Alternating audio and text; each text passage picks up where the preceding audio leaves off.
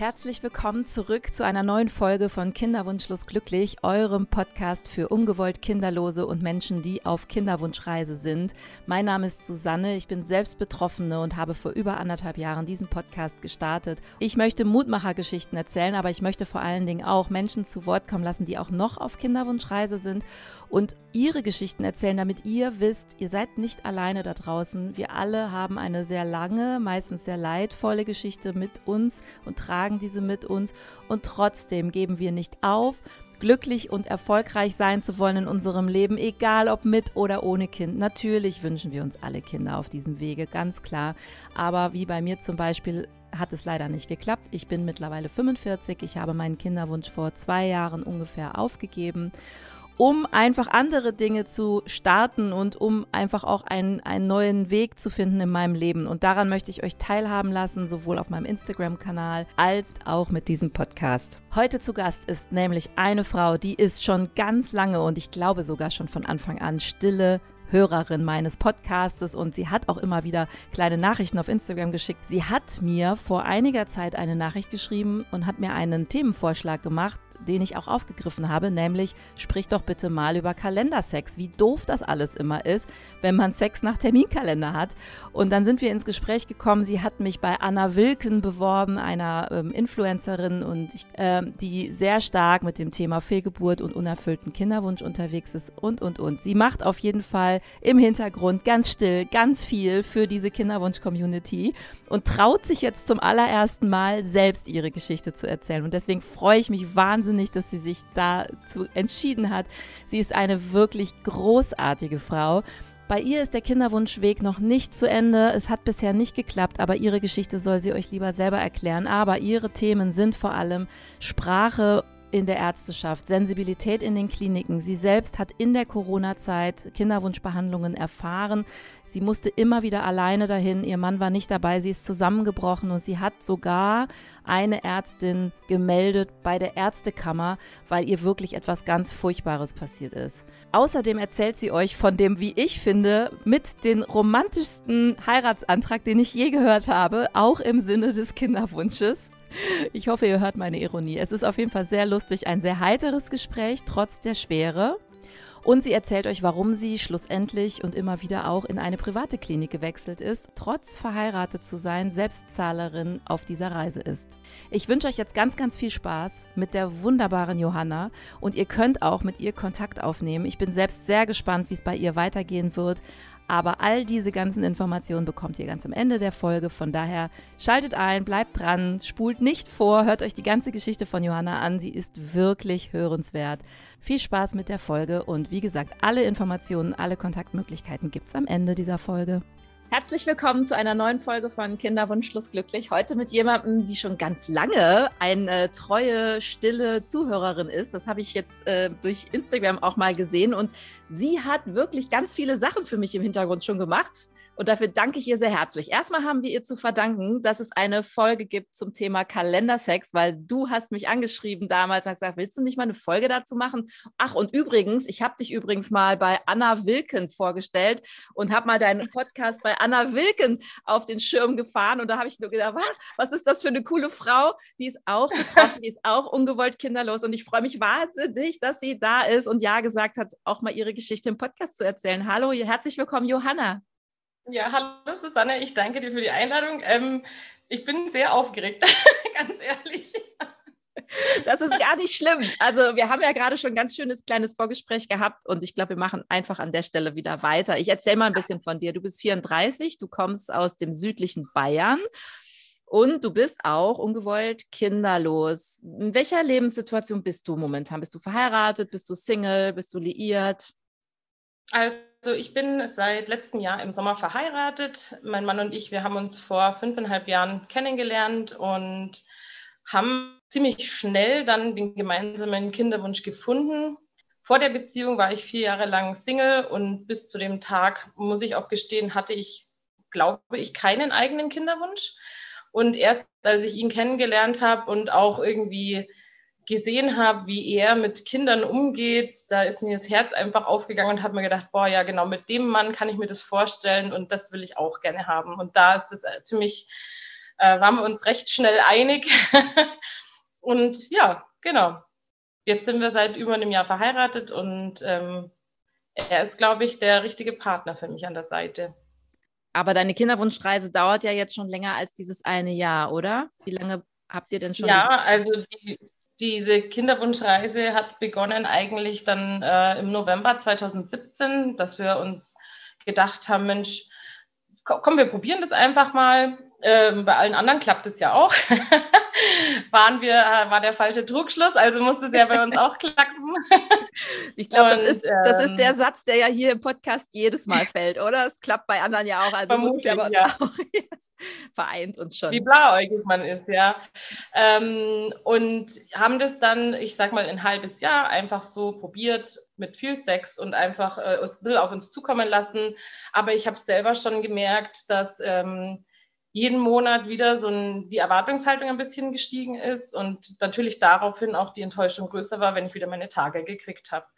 Und ähm, dann habe ich mir der App runtergeladen. Das war so eine richtig ausführliche Zyklus-Tracking-App, wo man jeden Tag Tagebuch geführt hat und die ähm, dann angeblich auch den perfekten Zeitpunkt für äh, Geschlechtsverkehr äh, errechnen konnte.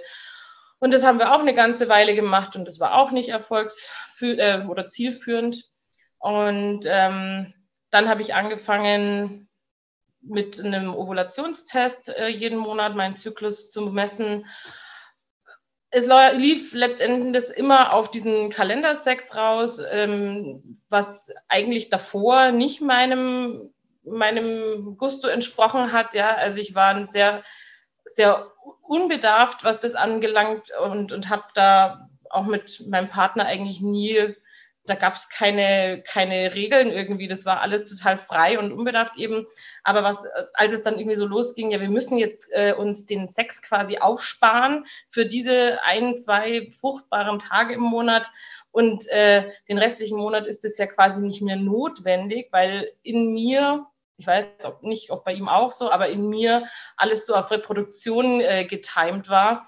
Ähm, ja, das war ein blödes Fahrwasser einfach. Und da sind wir dann auch irgendwie gar nicht wirklich rausgekommen. Wir wurden dann mal unterbrochen von einer Erkrankung von meinem Mann, der kurzfristig, ja, weiß auch nicht, wie das passieren konnte, der hatte kurzfristig äh, Verdacht auf Leukämie, der war in einem sehr, sehr schlechten allgemeinen Zustand hatte ganz schlechte Werte und dann haben wir natürlich diesen Kinderwunsch auch pausiert, ja, also alle seine Untersuchungen oder die, sagen wir mal so, die untersuchenden Ärzte haben auch gesagt, also das sollte jetzt erstmal hinten anstehen, der Körper muss erst wieder gesund werden und sich erholen und natürlich ähm, war dann nicht dran zu denken. Wir haben dann, glaube ich, äh, im Sommer 2019 das erste Mal ein Spermiogramm machen lassen, das einfach grottenschlecht war. Ähm, da haben wir es aber drauf geschoben, eben noch auf diese Erkrankung ein halbes Jahr vorher, dass er noch nicht wieder ganz auf der Höhe ist und der Körper einfach noch Zeit braucht.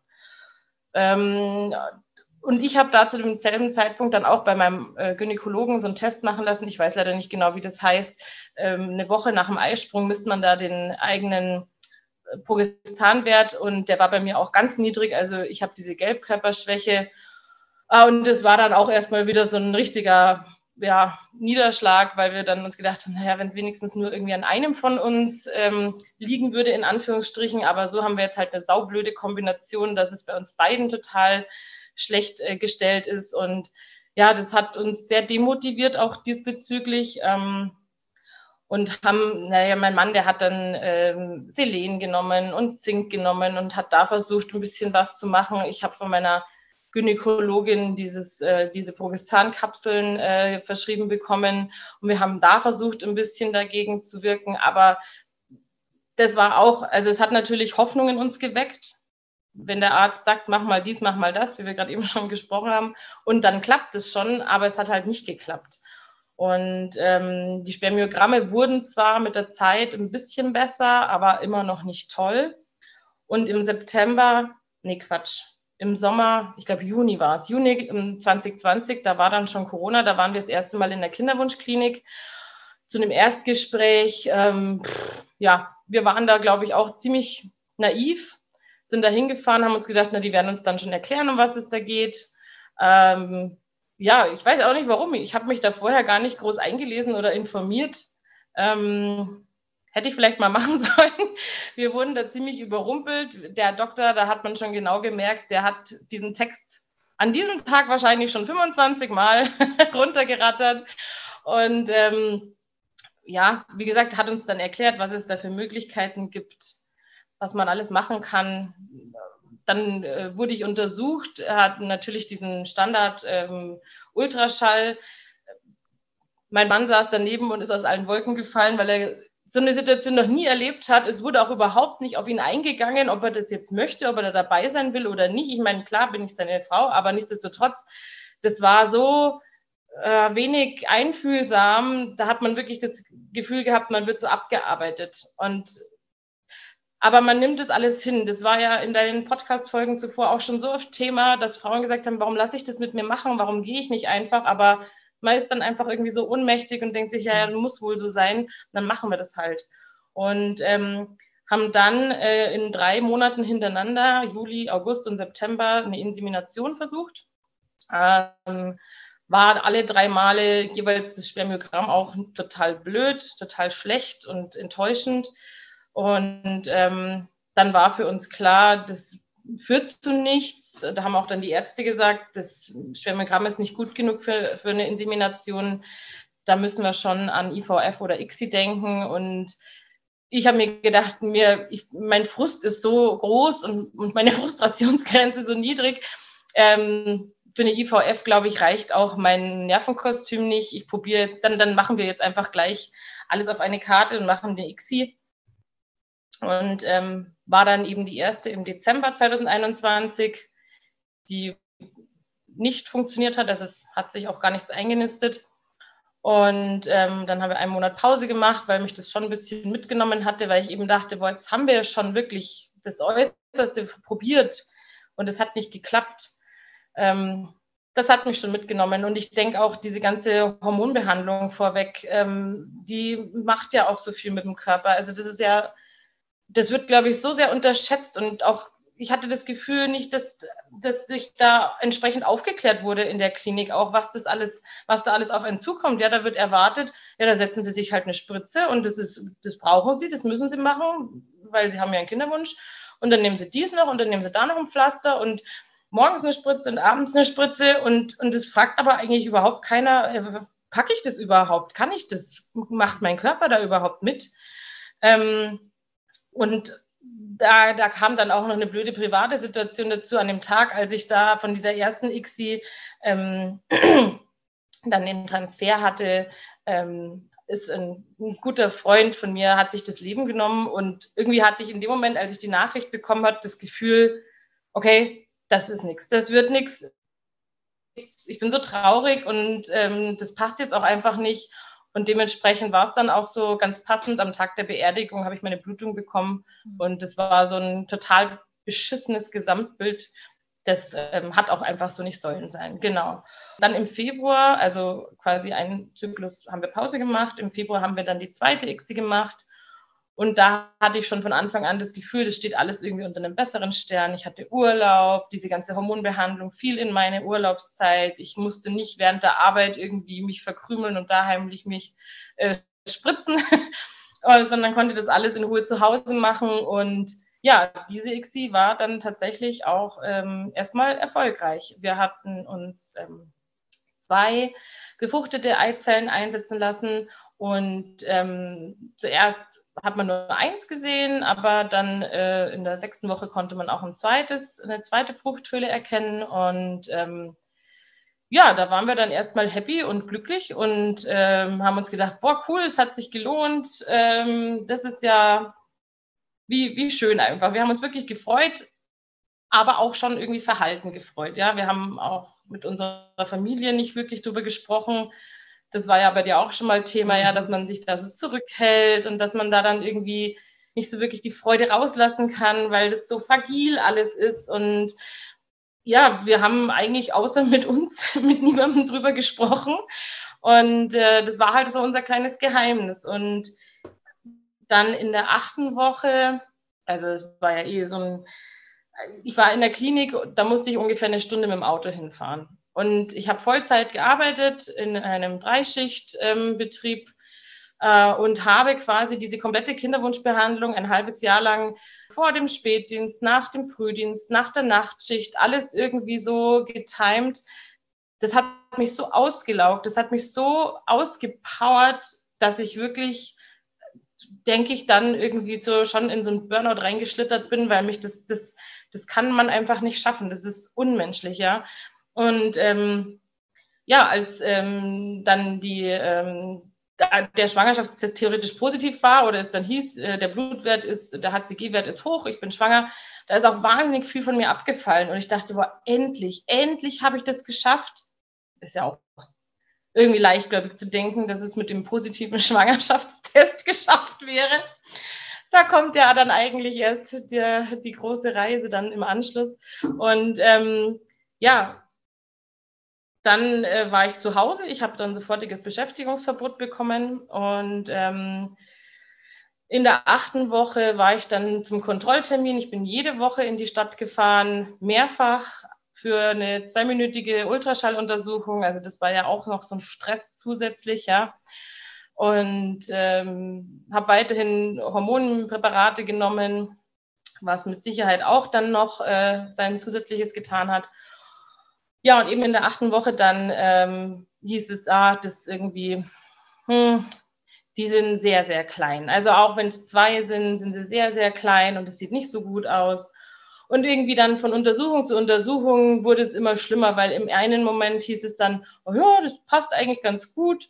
Äh, und beim nächsten Mal dann sagte ein anderer Arzt, ah nee, also das ist wirklich, das sieht gar nicht gut aus, da müssen wir echt nochmal irgendwie äh, Blutwerte nehmen. Und Jedenfalls war das ein ewiges Hin und Her, ein Auf und Ab der Gefühle. Das hat auch mit mir ganz viel gemacht. Also ich war dünnhäutig, das ist gar kein Ausdruck dafür.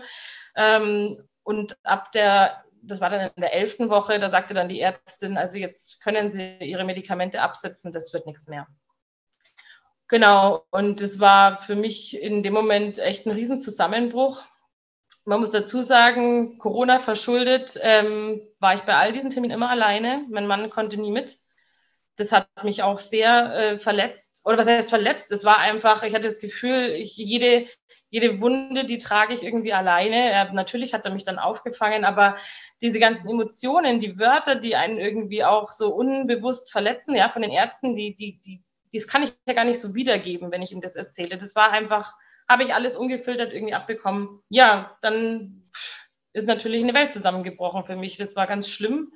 Ich wollte dann auf gar keinen Fall eine Ausschabung haben, weil ich schon irgendwie das Gefühl hatte, ich habe schon versagt dabei, nicht schwanger zu werden auf natürlichem Weg. Dann hat es so oft eine künstliche Befruchtung gebraucht, um überhaupt schwanger zu werden.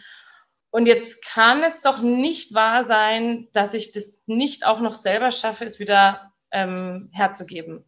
Aber ich glaube, das war der springende Punkt. Ich wollte es einfach nicht hergeben. Ja, ich war, mhm. ich, durch diese verhaltene Freude habe ich das ja überhaupt noch gar nicht realisiert gehabt in diesen paar Wochen, dass da jetzt zwei Kinder in mir sind und jetzt soll ich die auf einmal wieder hergeben. Also das war für mich ein absolutes äh, No-Go, dass ich da eine, zu einer Ausschabung gehe. Die Ärztin äh, in der Kinderwunschklinik an dem Tag, als sie dann quasi die Schwangerschaft für beendet erklärt hat, hat mir direkt dann das, äh, die Überweisung für die, fürs Krankenhaus äh, rübergeschoben. So quasi, machen Sie es am liebsten oder am besten gleich, dann ist es äh, rum. Gibt bestimmt auch Frauen, die das genauso machen, ähm, weil die einfach damit abschließen wollen. Aber das ist ja auch da jeder ganz individuell. Ich wollte das auf jeden Fall nicht. Und ich habe dann drei Wochen, ja, diese, ja, lebenden oder toten Kinder, weiß ich ja dann nicht mehr, äh, in mir gehabt und ähm, habe darauf gewartet, dass es von alleine kommt. Aber das Problem war eben, weil es zwei waren und weil es eben auch schon dann die elfte Woche war, hatte sich halt so viel Gewebe gebildet, dass das von alleine nicht gehen wollte. Ja, und dann bin ich leider in eine Klinik an einer Ärztin geraten, die, pff, weiß ich nicht, ich kann jetzt nicht sagen, dass sie einen schlechten Tag hat, weil das rechtfertigt überhaupt nichts davon, was die von sich gegeben hat. Ich beschreibe das im Nachhinein nach, als eine Art seelischen und emotionalen Missbrauch, der mir da irgendwie angetan wurde, auch in dem Krankenhaus. Die, die hat Sachen gesagt, da kann man sich wirklich nur an den Kopf fassen. Das hat mich so verletzt und das hat einfach alles so viel schlimmer gemacht. Und im Nachhinein weiß ich gar nicht, ob der Verlust der Kinder das, das, die große Tragik ist oder wirklich diese Behandlung von der Ärztin mich dann äh, so kaputt gemacht hat.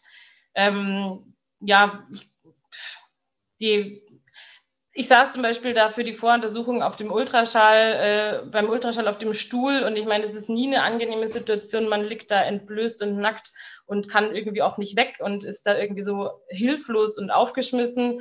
Und dann fragt die ganz äh, plump, ob ich mir sicher bin, dass ich überhaupt schwanger war, weil sie sieht da gar nichts mehr. Und äh, das ähm, äh, oder ich habe gesagt, ich habe keine Zeit, ich kann, äh, ich habe niemanden, der mich zu dieser Ausschabungs-OP begleiten kann, weil mein Mann muss arbeiten, meine Mutter muss arbeiten, ich habe niemanden, der mich fahren kann. Und dann sagt sie, ja, ich soll halt einfach mit dem Bus fahren, ich soll mich nicht so anstellen. Also so völlig unterste Schublade und es war haarsträubend ich saß auch während der kompletten zwei Stunden da drin und habe geheult wie ein Schloss und das hat die null interessiert. Ähm, ich, letzten Endes, ich wollte eigentlich diesen Termin nicht haben. Ich wollte eigentlich wieder absagen, beziehungsweise ich habe dann auch wieder im Krankenhaus angerufen, habe gesagt, ich möchte diesen Termin nicht wahrnehmen. Wie es dann aber so kommt, war es dann ein Wochenende und letzten Endes musste ich als, ja, für eine Not-OP dann doch in dieses Krankenhaus und wie es der Teufel will, bin ich genau an diese Ärztin geraten, die mich dann auch operiert hat und weinend in die Narkose gegangen bin und eingeschlafen bin und auch weinend wieder aufgewacht bin aus der Narkose und es war niemand für mich da. Ich war auch da natürlich alleine, mein Mann war nicht dabei. Und ähm, ja, es ist zum Glück alles gut gegangen. Ähm, und nachdem ich drei Wochen lang darüber nachgegrübelt habe, habe ich einen sehr langen, ausführlichen Beschwerdebrief an das Krankenhaus geschickt und tatsächlich wurde diese Ärztin daraufhin entlassen ähm, was für mich schon irgendwo eine gewisse Genugtuung ist. Auf der anderen Seite denke ich mir, das macht meinen Schaden jetzt auch nicht mehr gut und wer weiß, wo die jetzt dafür arbeitet und dort ihr Unwesen treibt. Also das war schon wirklich ähm, massiv, ja. Das ist so Wahnsinn. Wir haben so oft schon darüber gesprochen, über Sprache, ne, über Kommunikation, über Einfühlungsvermögen ja. der Ärzte in Kinderwunschkliniken. Es gibt auch ganz tolle und wir haben auch schon viel gesprochen über, ich sag mal, Arzthelferinnen, Sprechstundenhilfen. Die können ja, ja. auch sehr ruppig sein, wenn man da anruft und seine Werte will und wird man erstmal abgebügelt, man soll sich da jetzt nicht so anstellen und so. Und man sitzt da ja auf heißen Kohlen und man geht ja auf ein ja. Zahnfleisch, ne? Also ähm, das ist so ein wichtiges Thema auch und ich möchte unbedingt, unbedingt, ich will ja auch nicht immer alle verteufeln oder will ja auch kein Ärztebashing hier betreiben, aber ich würde mir so wünschen, dass mich mal, dass sich mal ein Reproduktionsmediziner zu mir äh, begibt in den Podcast, damit man ja. immer solche Fragen stellt. Also ich würde einfach mal auch gern wissen wollen, wie Sensibilisierung in der Ausbildung stattfindet äh, und auch in Sprache. Also ist es rein ein, technische, ein technischer Vorgang, den man da lernt, oder lernt man auch irgendwie ja. psychologisch mit diesen Menschen umzugehen, die da sitzen und komplett zusammenbrechen? Weil das ist ja, ja. das, was wir, glaube ich, auch oft erlebt haben. Ich meine, mir hat man ja auch wirklich den Boden unter den Füßen weggezogen mit einem Satz. Das habe ich in meiner ähm, ich glaube, in meiner allerersten Folge erzählt, als dann die Ärztin, als ich mir meine zweite und dritte Meinung eingeholt habe, wirklich gesagt, also äh, was, was man hier mit ihnen gemacht hat, das grenzt an Körperverletzung. Sie können gar nicht schwanger mhm. werden. Und äh, da dachte ich so, ja, das war jetzt nett, dass sie sehr ehrlich zu mir waren, aber es hätten sie mir auch ein bisschen schon dabei bringen, weil ich bin schon seit Jahren in Kinderwunschbehandlungen ja. und dann sagt sie, ja, was, ne, die hat mich ja auch wirklich vergessen. Ich saß da, ich hatte einen Termin, dann war sie gestresst, dann war sie genervt, dass ich jetzt reinkam. Was wollen sie denn jetzt hier? Dann gucke ich jetzt halt auf ihre Werte, dann mache ich jetzt halt nochmal. Und wenn sie wollen, dann setze ich ihnen jetzt auch nochmal eine Auslösespritze, aber es bringt sowieso nichts bei ihnen. Also das solche, solche, das war bei mir dann der Fall und diese ah. Hochflorpraxis in Berlin Mitte, ja, ja. Ähm, die hat dann auch nicht darüber weggetröstet, dass die einfach echt extrem unsensibel mit mir als Person ja. umgegangen ist, die sich eh schon vergessen gefühlt hat hier vom, vom Leben, ne? Also und vom Kinderwunsch. Und ja, ja, eh schon klar. irgendwie nicht. Und dann wurde ich da auch noch vergessen, obwohl ich drei, vier Mal nachgefragt mhm. habe, hat die und also es war also genau, wir haben da ja auch schon echt oft drüber gesprochen. Hast du denn mit deinem Freundeskreis und deiner Familie da ein bisschen drüber sprechen können oder war das erstmal für dich und deinen Partner so ein Einzelthema? Also lange nicht, muss ich ganz ehrlich sagen. Das hat, wie gesagt, weil es einfach so ein unausgesprochenes Thema war, ja. Also wie gesagt, man, man sitzt da ja in so einer äh, Kinderwunschpraxis, es geht zu wie im Taubenschlag, ja, und trotzdem denkst du, ich bin damit ganz alleine. Ähm, wenn man sich dann mal öffnet, wenn man dann mal drüber spricht und auch im Freundeskreis das irgendwie kundtut, dann hört man massenhaft Geschichten, ja, also bei meiner Nachbarin, bei meiner Cousine, bei meinem Chef und bla bla bla. Da kennst du dann auf einmal so viele Leute, denen das auch so geht und denkst du, aha, wo waren die alle die ganze Zeit? Klar, also wie, wie, bei uns war es nicht anders. Wir haben uns auch gedacht, okay, wir sind die Einzigen, denen es so geht. Aber auch so ein bisschen die Angst davor, wenn man da so gleich mit offenen Karten spielt, sich vielleicht auch nicht so wirklich schützen zu können vor anderen Leuten, die dann auf einen zukommen. Und wie schaut's aus? Wie weit seid ihr schon? Und wie läuft's? Und habt ihr schon? Und wie viele Versuche? Und das ist ja auch irgendwie, da, da will ich den Leuten gar nicht unbedingt einen Vorwurf machen, weil man hat vielleicht auch als Außenstehender nicht so wirklich Erfahrungswerte damit um zu wissen, wie ich damit umgehe. Ja, diese ganzen klug gemeinten Ratschläge, die die Leute ja nur sagen, um sich selber irgendwie gut zu fühlen und nicht um einem zu helfen, die sagen die ja nicht mit boshafter Absicht, sondern sie wissen es halt einfach nicht. Ja, Genau. Und ähm, mhm. das, da, da, denke ich schon, ähm, dass das vielleicht auch irgendwie einfach ein Schutzmechanismus war, weil wir uns nicht zu helfen wussten, wie wir auf sowas reagieren sollen. Und es ging dann eigentlich los, also mein Mann hat eine ganz kleine, ähm, wie soll ich sagen, eine ganz kleine soziale Blase um sich. Der hat eigentlich nur seine Eltern und ein befreundetes Ehepaar so als Kontakte. Und den Eltern hat er eigentlich dann auch erst Bescheid gesagt, als ich ähm, dann kurz vor dieser Ausschabung stand. Und bei meiner Familie war es so, mh, hm, meine Mutter, der habe ich es, also als wir da in der achten Woche zum ersten Mal gehört haben, dass es nicht so gut aussieht und dass wir nicht wissen, ob das was wird oder nicht, da habe ich mir gedacht, ich möchte das meiner Mutter vorher gesagt haben.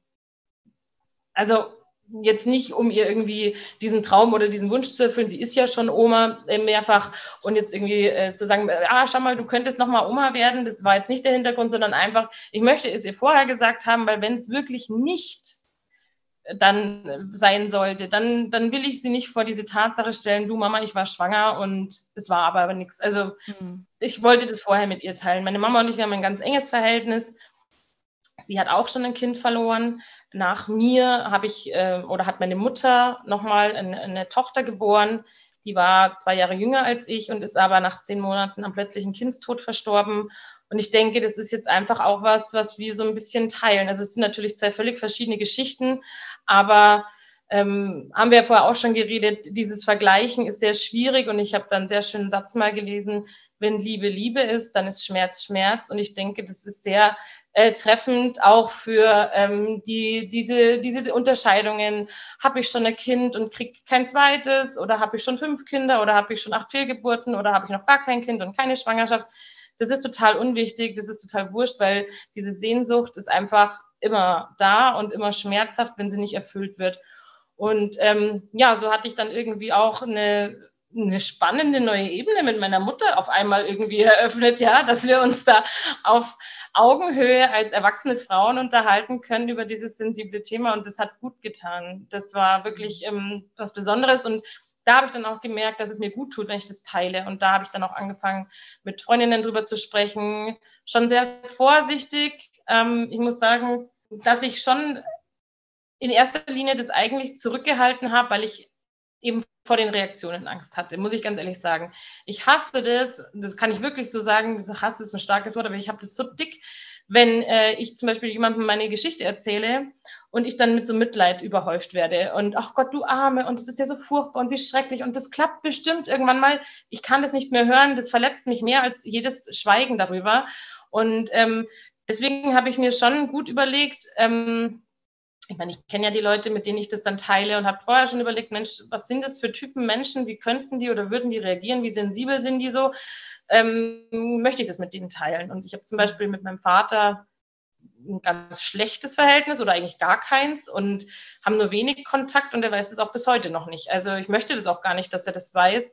Und auch, habe auch meine Brüder mh, mm, so instruiert und habe gesagt, ich erzähle euch das gerne und teile euch das gerne, aber es soll bitte nicht bis zu meinem Vater vordringen, weil ich keine Strategien habe, wie ich mich da vor ihm schützen kann, vor seiner Reaktion und das möchte ich auch nicht. Mhm. Wurde zum Glück bisher gut respektiert und eingehalten. Genau. Und Super. ja, was, schwierig war oder was vielleicht das Ganze ein bisschen heikel gemacht hat, mein kleiner Bruder und seine Freundin haben, äh, sind zur selben Zeit ungefähr schwanger geworden wie ich wir haben uns das dann auch gegenseitig erzählt, juhu, wir sind schwanger. Ja, ach Mensch, ihr auch, ja, wir auch. Und ja, bei mir hat es halt dann eben ist es irgendwann vorbei gewesen und bei ihnen ist es weitergegangen und die haben jetzt im September eine ganz wunderbare Tochter bekommen und ich halt nicht. Oh, das sind wahnsinnige Geschichten und du hast jetzt auch wirklich wahnsinnig tolle Sätze gesagt. Also wenn Liebe Liebe ist, dann ist Trauer Trauer. Das äh, kann ich wirklich, das, das nagel ich mir jetzt, glaube ich, auch an die Wand. Das ist ein so toller Satz. Wo stehst du heute mit deinem Kinderwunsch?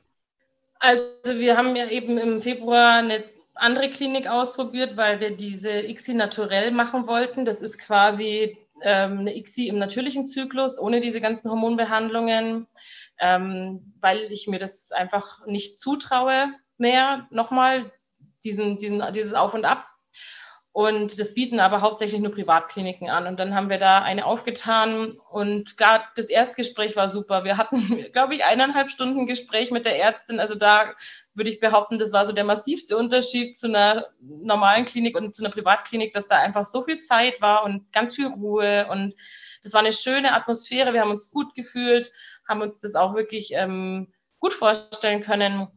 Dann kam aber leider nach ein paar Monaten ein Arztwechsel. Also ich hatte dann eine andere Ärztin, die für mich zuständig war und ich war dann nochmal dort zu einem Kennenlerngespräch und diese Ärztin war leider überhaupt nicht feinfühlig und einfühlsam und hat auch wieder viele Dinge gesagt, die, wo dann bei mir die ganzen Alarmglocken losgingen und ich mir gedacht habe, okay, das habe ich mir jetzt, die ganzen letzten Jahre habe ich mir jetzt diese, diese Stärke aufgebaut, um sagen zu können, nein, das will ich nicht und das, ich möchte nicht so, dass nicht so mit mir gesprochen wird und ähm, habe mich da dann auch einfach nicht mehr gut gefühlt. Und deswegen haben wir das dann da auch wieder gecancelt und haben aber jetzt, ähm, das ist auch einfach ganz toll, ich bin seit vielen Jahren in psychotherapeutischer Behandlung und meine Therapeutin ist zufällig nebenher Gynäkologin. und die konnte mir bei so vielen Fragen auch helfen und hat eben auch gesagt, sie hat eine, kann eine ganz tolle Klinik in München empfehlen, was für uns auch zum Fahren viel, viel einfacher ist.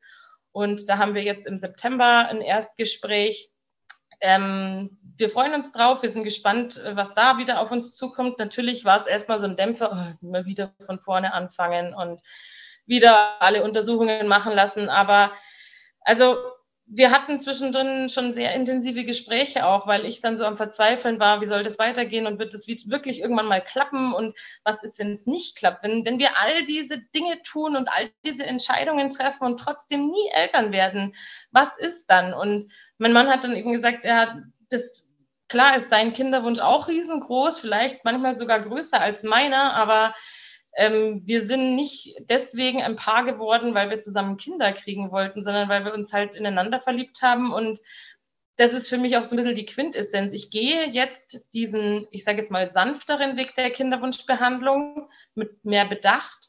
Aber ich möchte auch nicht nur darauf warten, bis es irgendwann mal soweit ist. Ich will mein Leben leben, ich will meinen Hobbys nachgehen und Freunde treffen und einen guten Job machen und ähm, ja, all diese Dinge tun, ohne ständig nur alles irgendwie auf die lange Bank zu schieben.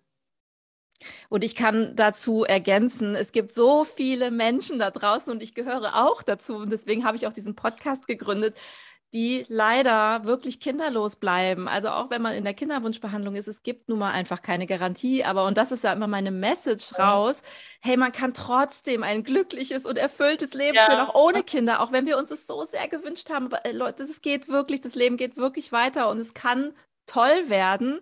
Und das ja. ist so immer mein Appell, bitte, bitte nicht sich komplett aufgeben und fallen lassen.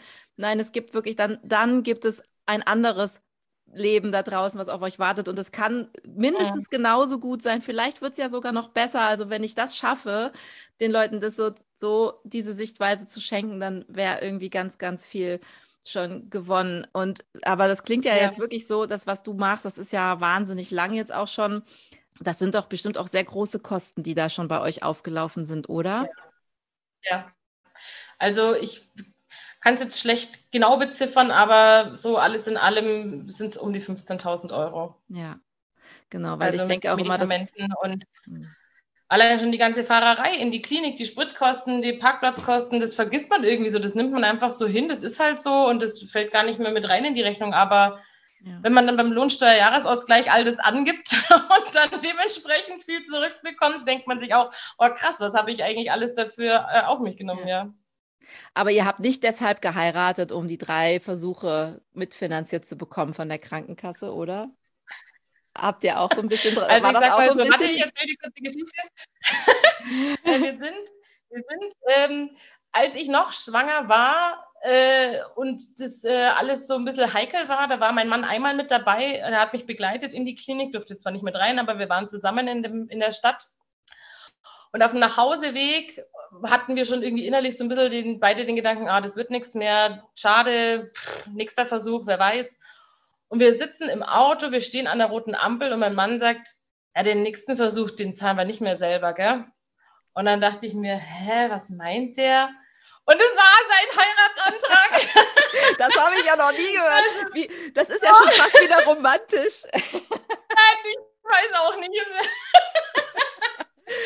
Also das war dann, ich habe es erst überhaupt nicht verstanden und habe dann gesagt, ja, keine Ahnung, wieso, was wolltest du machen?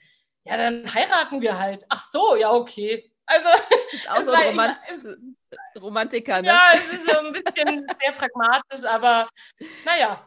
Ja, aber es ist nun mal ein also, Thema. Wir haben ja. natürlich schon auch aus Liebe geheiratet, aber es ist, und es ist ja, muss man jetzt auch dazu sagen, wir sind ja jetzt wieder in der Privatklinik gelandet, das heißt, wir müssen es sowieso selber bezahlen. Ähm, wir haben es auch davor selber bezahlt. Das ist nicht der das hat nicht oberste Priorität, dass wir jetzt sagen, wir müssen jetzt Geld sparen. Klar, jeder muss sparen und jeder guckt auf seine, äh, seine, seinen letzten äh, Goldgroschen, aber das ist jetzt erstmal nicht ähm, das Wichtigste.